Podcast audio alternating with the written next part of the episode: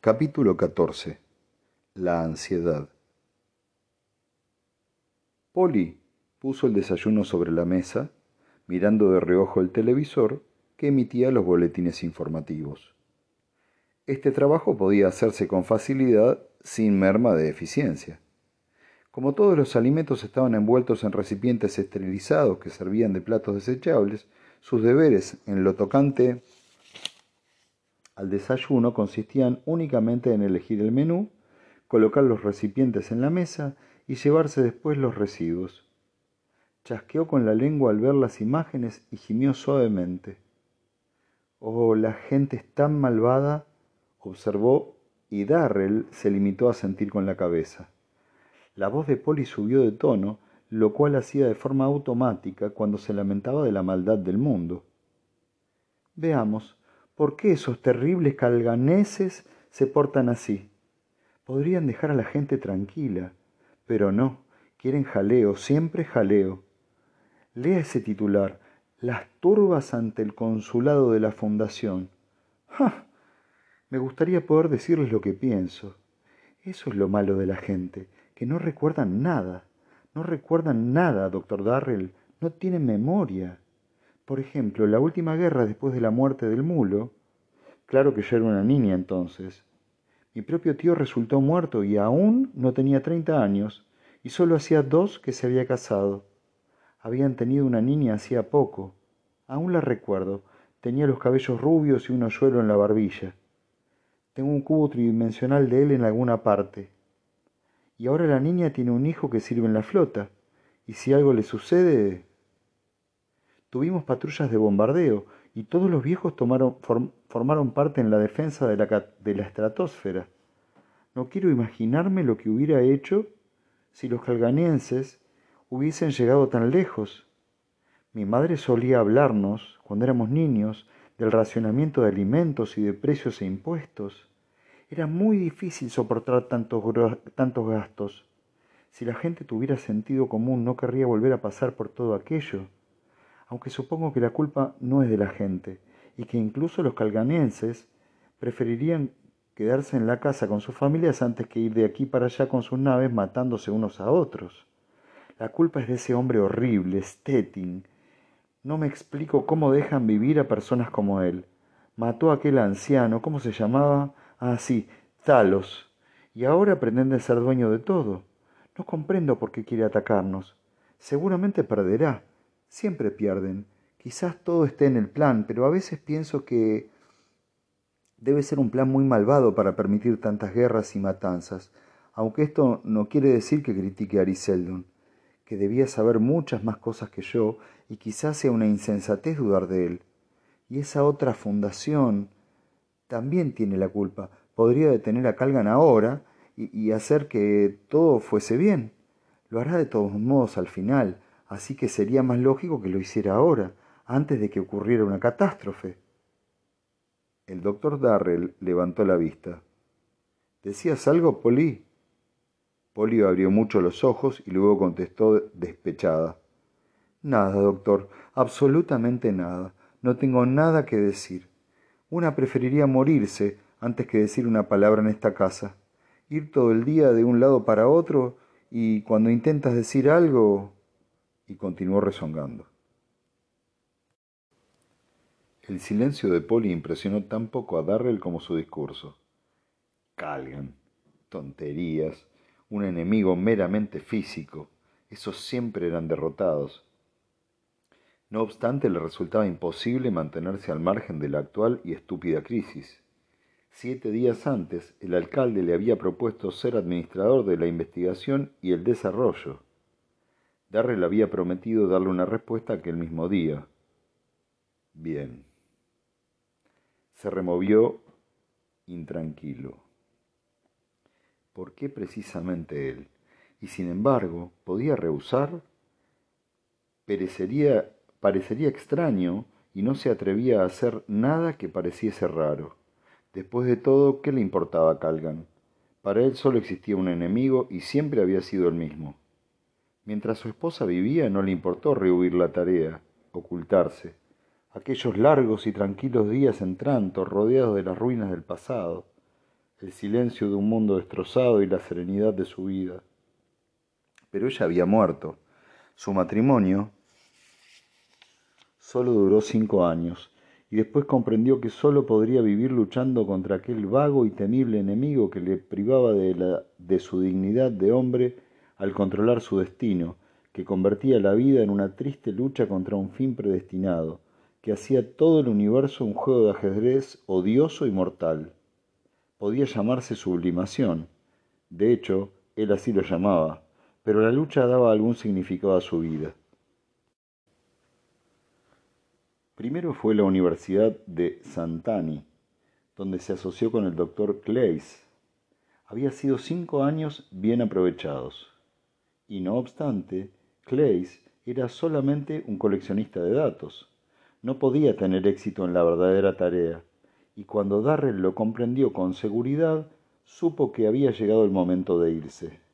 Clays podía haber trabajado en secreto, pero no necesitaba hombres con quienes trabajar disponía de alumnos cuyo cerebro sondeó. Tenía una universidad que le respaldaba. Todo esto eran debilidades. Clays no podía comprender aquello, y él, Darrell, no podía explicárselo. Se separaron como enemigos. Así tuvo que ser. Era preciso que le abandonase como quien renuncia, por si se daba el caso de que alguien le estuviera vigilando. Mientras Clays trabajaba con gráficos, Darrell trabajaba con conceptos matemáticos en las profundidades de su mente. Clays trabajaba con mucha gente, Darrell con nadie. Clays en la universidad, Darrell en la paz de una casa de los suburbios. Y ya estaba llegando. Un hombre de la segunda fundación no es humano en lo que respecta a su cerebro. El fisiólogo más inteligente, el neuroquímico más sutil, podía no detectar nada, y sin embargo la diferencia existía. Y como esta diferencia se encontraba en la mente, era allí donde debía ser detectable. Un hombre como el mulo, por ejemplo, y no cabía duda de que los miembros de la segunda fundación poseían las facultades del mulo, ya fueran congénitas o adquiridas, con el poder de detectar y controlar las emociones humanas, podía deducirse el circuito podía deducirse el circuito electrónico requerido y de él lograr los últimos detalles del encefalograma en el cual se traicionaría sin remedio. Y ahora, Clays había vuelto a su vida en la persona de su impulsivo y joven discípulo, Antor. ¡Qué locura! Con sus gráficos y registros de personas que habían sido manipuladas. Él había aprendido a detectar aquello hacía años, pero ¿de qué servía? Necesitaba el brazo, no la herramienta. Sin embargo, había tenido que unirse a Antor, ya que era el plan de acción para eh, ya que era el plan de acción más discreto, del mismo modo que ahora se convertiría en administrador de la investigación y el desarrollo. Era el plan de acción más directo, y de esta forma seguiría siendo una conspiración dentro de una conspiración. El recuerdo de Arcadia le preocupó por un momento y tuvo que obligarse a desecharlo. Si de él hubiera dependido, nunca hubiese ocurrido aquello. Si todo dependiera solo de él, nadie correría peligro más que él mismo. Si dependiera de él, sintió que lo dominaba la ira. La ira contra el difunto Clays, contra Antor, contra todos los estúpidos bien intencionados. Bueno, ella sabía cuidar de sí misma. Era una niña muy inteligente. Sabía cuidar de sí misma fue como un susurro en su mente. ¿Sabía hacerlo realmente? En el mismo momento en el que el doctor Darrell se decía a sí mismo que sí, Arcadia se encontraba esperando en la fría y austera antesala de las oficinas ejecutivas del primer ciudadano de la galaxia. Hacía media hora que estaba allí, dejando resbalar lentamente la mirada por las paredes. Cuando había, cuando había entrado con Omir Moon, Dos hombres armados montaban guardia en la puerta. No solían hacerlo en otras ocasiones. Ahora estaba sola, e incluso el mobiliario de la habitación respiraba hostilidad. Era la primera vez que la sentía. ¿Cuál podía ser la causa? Omir estaba con el señor Stettin. ¿Qué habría ocurrido? La situación le enfurecía. En casos similares de los libros, películas o los videos, el héroe preveía la conclusión y estaba preparado para, cuando se, para cuando se producía. En cambio, ella, ella solo podía esperar. Podía ocurrir cualquier cosa, cualquier cosa, y no sabía qué hacer. Cuando... Bueno, lo pensaría todo otra vez, lo repasaría de nuevo. Quizás se le había olvidado algo. Durante dos semanas, Omir había vivido prácticamente en el interior del Palacio del Mulo. Una vez la llevó consigo, previa autorización de Stettin. Era grande y tenebroso, alejado del pulso de la vida, adormecido entre los recuerdos. Contestaba los pasos con un sonido hueco o un rumor lejano. No le había gustado en absoluto. Eran mejores las grandes y alegres avenidas de la capital, los teatros y espectáculos de un mundo esencialmente más pobre que la fundación, pero que exhibía su derroche. Omir volvía al atardecer, abrumado. Es un mundo de ensueño para mí, murmuraba. Si pudiera desmontar el palacio piedra por piedra, capa por capa, de esponja de aluminio, si lo pudiera transportar a Terminus, ¿qué museo haría para él? Parecía haber perdido sus anteriores temores. Ahora estaba ansioso, entusiasmado. Arcadia lo observó por una señal muy significativa. No volvió a tartamudear durante todo aquel período. Una vez dijo, hay extractos de los archivos del general Pritcher. Lo conozco. Era el renegado de la primera fundación que recorrió toda la galaxia en busca de la segunda, ¿verdad? No fue exactamente un renegado, Arcady. El mulo lo había convertido. Bah, es lo mismo. Por la galaxia. Ese recorrido que has mencionado fue una tarea imposible. Los archivos originales de la Convención Seldon, que estableció ambas fundaciones hace 500 años, solo hacen una referencia a la segunda fundación. Dicen que está situada al otro extremo de la galaxia, en el extremo estelar. Eso es todo cuanto sabían el Mulo y Pritchard. No tenían medio de reconocer a la segunda fundación, aún en el caso de que la encontraran. ¡Qué locura! Tienen archivos, hablaba para sí mismo, pero Arcadia escuchaba con atención, que deben abarcar casi mil mundos, pero el número de mundos susceptibles de estudio debía acercarse al millón, y nosotros no sabemos gran cosa más. Arcadia le interrumpió ansiosamente con un shh. Omir cayó de pronto y se recobró con lentitud. No hablemos más de ello, murmuró. Y ahora Omir estaba con Stettin y Arcadia esperaba solo en la, en la antesala, sintiendo que la sangre se le helaba en sus venas sin saber por qué. Aquello era lo más temible, no parecía haber una razón. Al otro lado de la puerta, Omir también se consumía interiormente. Estaba luchando con furiosa intensidad contra su tartamudez, pero a pesar de ello, no podía hablar dos palabras seguidas sin balbucear. El señor Stettin vestía uniforme de gala, lo cual acentuaba sus dos metros de altura, las grandes mandíbulas y los labios crueles. Sus arrogantes puños acompañaban rítmicamente sus frases. Bien, le he dado las dos semanas y usted me sale con el cuento de que no ha encontrado nada. Vamos, señor, dígame lo que sea. ¿Va a ser destrozada mi flota? Tendré que luchar contra los fantasmas de la segunda fundación, además de hacerlo contra los hombres de la primera. repito, Señor, que no soy un, profeta. No sé absolutamente nada. ¿Acaso quiere volver para advertir a sus compatriotas? Al fondo del espacio con su maldita media. ¿Quiero la verdad o se la arrancaré junto con sus intestinos? Eh, eh, estoy diciendo la verdad y le, recuerdo, Señor, que soy, soy un ciudadano de la fundación. No, no, no puede tocarme sin arriesgarse a represalias. El señor de Calgan soltó una gran carcajada, una amenaza que solo asustaría a un niño o amilanaría a un idiota.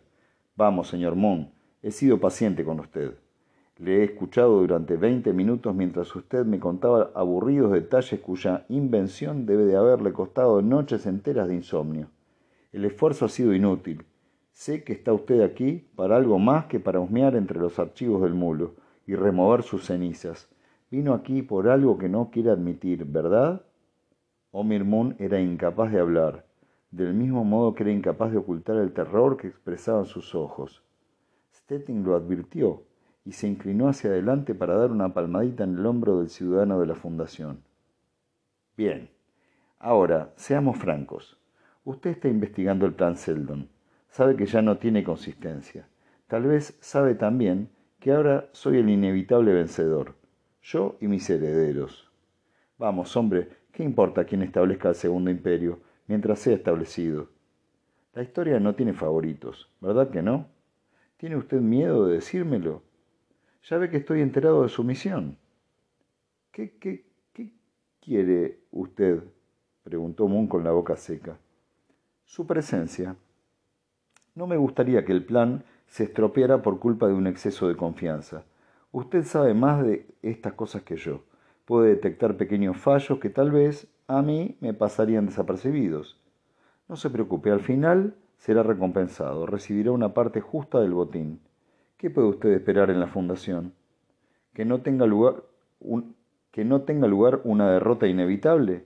¿Que se alargue la guerra? ¿O acaso siente el patriótico deseo de morir por su país? Yo, yo... No pudo continuar, no lograba componer una sola palabra.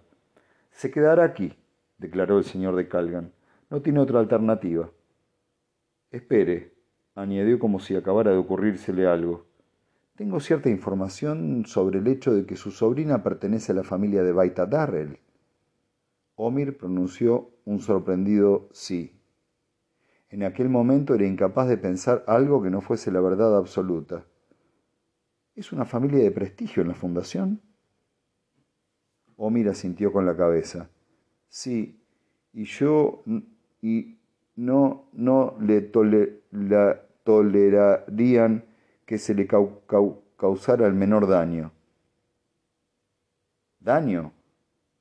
No sea estúpido, hombre. Estoy pensando precisamente en lo contrario. ¿Qué edad tiene? Catorce años. Vaya, bueno, ni la segunda fundación ni el propio Ariseldon podrían impedir que el tiempo pasara o que las niñas se convirtieran en mujeres. Entonces dio media vuelta y se dirigió hacia la puerta cubierta por un cortinaje, el cual descorrió con un gesto violento. Exclamó en voz estertórea ¿Por qué diablos has estado? ¿Por qué diablos has arrestado hasta aquí tu estúpida persona? ¿Por qué diablos has arrastrado hasta aquí tu estúpida persona? La señora Calia la miró parpadeando y contestó con voz débil. No sabía que tenías visita. Pues la tengo. Más tarde te hablaré de esto, pero ahora lárgate y deprisa, ¿eh? Sus pasos se alejaron apresuradamente por el pasillo. Stettin volvió.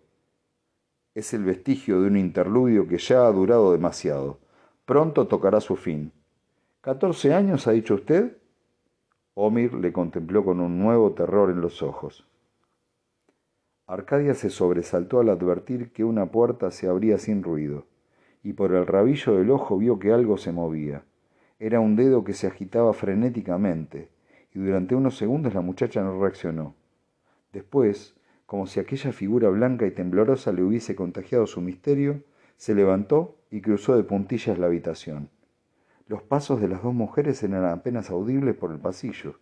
Se trataba de la señora Calia, la cual le sujetaba la mano con tal fuerza que casi le hacía daño. Pero por alguna razón a Arcadia no le importaba seguirla. Al menos de la señora Calia no sentía ningún miedo. ¿Qué ocurriría ahora? Llegaron al vestidor, todo de color rosa y muy femenino. La señora Calia se detuvo de espaldas a la puerta. Por aquí venía a verme en secreto, desde su despacho, murmuró señalando con el pulgar, como si incluso la mención del nombre de su amante le inspirara pánico. Es una suerte, es una suerte. Sus pupilas eran tan grandes que casi ocupaban todo el ojo. ¿Puede decirme empezó tímidamente Arcadia. Calia se movía ahora con repentina y febril actividad. No, niña, no. no hay tiempo.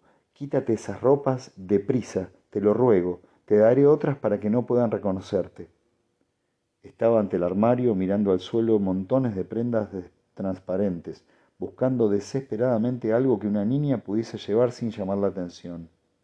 Toma, esto servirá. Tendrá que servir. ¿Llevas dinero? Toma todos estos billetes y, esto también. Se quitó anillos y pendientes. Vete a tu casa, vete a la fundación. Pero Omir, mi tío... Arcadia protestó en vano mientras Calia la cubría a toda prisa con una lujosa prenda de metal tejido que olía perfume. No se irá de aquí. Pucci le retendrá para siempre, pero tú no debes quedarte. Oh, querida, ¿no lo comprendes? No. Arcadia se inmovilizó. No lo comprendo. La señora Calia se retorció las manos. Tienes que volver y advertir a tu pueblo que se, se declarará una guerra. ¿Está claro? El más absoluto terror parecía prestar lucidez a sus pensamientos y hacerle pronunciar palabras que no eran propias de ella. Ahora sígueme. Salieron por otra puerta, pasaron ante funcionarios que las miraron con fijeza, pero no vieron motivo para detener a una persona a la que solo el señor de Calgan podía hacerlo impunemente. Los guardas presentaron armas cuando cruzaron el umbral. Arcadia apenas pudo respirar durante el camino que se le antojó interminable y que sin embargo solo duró veinticinco minutos desde que viera el dedo blanco haciendo señas hasta que alcanzaron la puerta principal, cerca ya del bullicio de la gente y del ruido del tráfico. Miró hacia atrás con repentina y tímida piedad. Yo yo ignoro por qué hace esto, mi señora, pero gracias.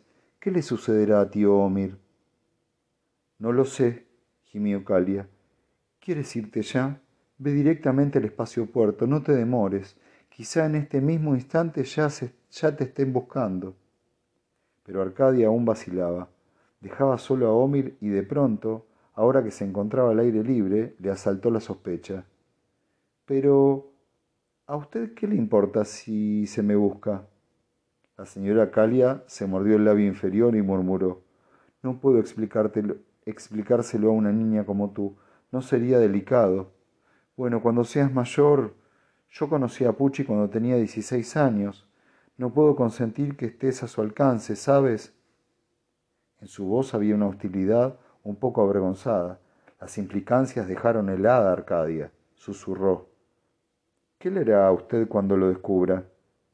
No lo sé, replicó Calia y se llevó la mano a la cabeza mientras se alejaba corriendo por la gran avenida hacia la mansión del señor de Calgan. Durante un segundo eterno, Arcadia continuó inmóvil, porque en el último momento, antes de que la señora Calia se alejara, Arcadia había visto algo. Aquellos ojos asustados y nerviosos se habían iluminado. Momentáneamente, fugazmente, como una fría burla, una vasta e inhumana burla. Era algo difícil de constatar en el rápido destello de un par de ojos, pero Arcadia no abrigaba la menor duda sobre lo que había visto. Empezó a correr, a correr desatinadamente, buscando con desesperación una cabina telefónica libre para pedir un vehículo público. No estaba huyendo del señor Stettin, no huía de él ni de ningún sabueso que pudiera lanzar en su búsqueda, ni siquiera de los veintisiete mundos que le pertenecían y que ahora podían correr tras ella como una gigantesca avalancha. Huía de una mujer frágil que la había ayudado a escapar, de una criatura que le había cargado de dinero y de joyas, que había arriesgado su vida para salvarla. Huía de una persona de la cual sabía, con absoluta certeza, que era una mujer de la segunda fundación. Un aerotaxi se posó suavemente en el pavimento. El viento que provocó azotó el rostro de Arcadia y despeinó sus cabellos, medio cubiertos por la capucha orlada de piel que Calia le había puesto. ¿A dónde va, señorita? Luchó desesperadamente para que su voz no sonara como la de una niña. ¿Cuántos espaciopuertos hay en la ciudad? Dos. ¿A cuál quiere ir? ¿Cuál está más cerca? El hombre la miró fijamente. Calgan Central, señorita. Pues al otro, por favor. Puedo pagarle. Tenía en la mano un billete de veinte calgánidos. El precio del billete no significaba nada para ella, pero el taxista sonrió apreciativamente. Lo que usted diga, señorita, los taxis Skyline la llevan a cualquier parte. Arcadia apoyó la cabeza contra la tapicería ligeramente húmeda. Las luces de la ciudad brillaban debajo de ella. ¿Qué debería ser? ¿Qué debería ser? Fue en aquel momento cuando comprendió que era una niña estúpida, muy estúpida, separada de su padre y muy asustada. Tenía los ojos llenos de lágrimas y en el fondo de su garganta se movía un grito pequeño e inaudible que le producía dolor. No temía que el señor Stettin la capturase. La señora Calia se encargaría de que no lo consiguiera. La señora Calia, vieja, gorda, estúpida, pero con dominio sobre el dirigente a pesar de todo. Oh, qué claro estaba todo ahora, todo estaba claro. El té que tomó con Calia, cuando se creyó tan lista, la lista pequeña Arcadia. Algo en su interior le produjo náuseas. El té había sido una maniobra y probablemente Stettin había sido persuadido para que permitiese a Omir inspeccionar el palacio. Ella, la necia Calia, lo había querido así, y maniobrado para que la lista y pequeña Arcadia le suministrase una excusa válida, una excusa que no despertase sospechas en las mentes de las víctimas e implicase un mínimo de interferencia por parte de ella. Entonces, ¿por qué Arcadia estaba libre? Omir era un prisionero, por supuesto, a menos que a menos que la enviaran a la fundación como un cebo, un cebo para conducir a otros a manos de ellos. Así pues, no podía volver a la fundación. El espacio puerto, señorita. El, el aerotaxi había aterrizado. Qué extraño, ni siquiera lo había advertido. Se movía como en un sueño. Gracias. Le entregó el billete sin ver nada, bajó del vehículo y echó a correr por la pista elástica. Luces, hombres y mujeres indiferentes, grandes y brillantes tableros de información con los números móviles que indicaban todas las llegadas y salidas de las astronaves. ¿A dónde iba? No le importaba. Lo único que sabía era que no iba a la fundación. Cualquier otro lugar le servía. Oh, gracias, Seldon, por aquel momento de olvido. Gracias por el efímero segundo en que Calia había olvidado su comedia y expresado su burla porque solo trataba con una niña. Y entonces se le ocurrió otra cosa, algo que se había estado gestando en la base de su cerebro desde que comenzara a huir algo que mató para siempre la inocencia de sus catorce años, y comprendió que debía escapar. Aquello sobre todo. Aunque localizaran a todos los conspiradores de la fundación, aunque cogieran a su propio padre, no podía, no se atrevía a dar el menor aviso, no podía arriesgar su propia vida, ni en lo más mínimo, aunque fuera por todo el reino de términos. Ella era la persona más importante de la galaxia, era la única persona importante de la galaxia. Lo comprendió mientras se detenía ante la máquina de los billetes y se preguntaba a dónde iría, porque en toda la galaxia ella y sólo ella, a excepción de ellos mismos, conocía la localización de la segunda fundación.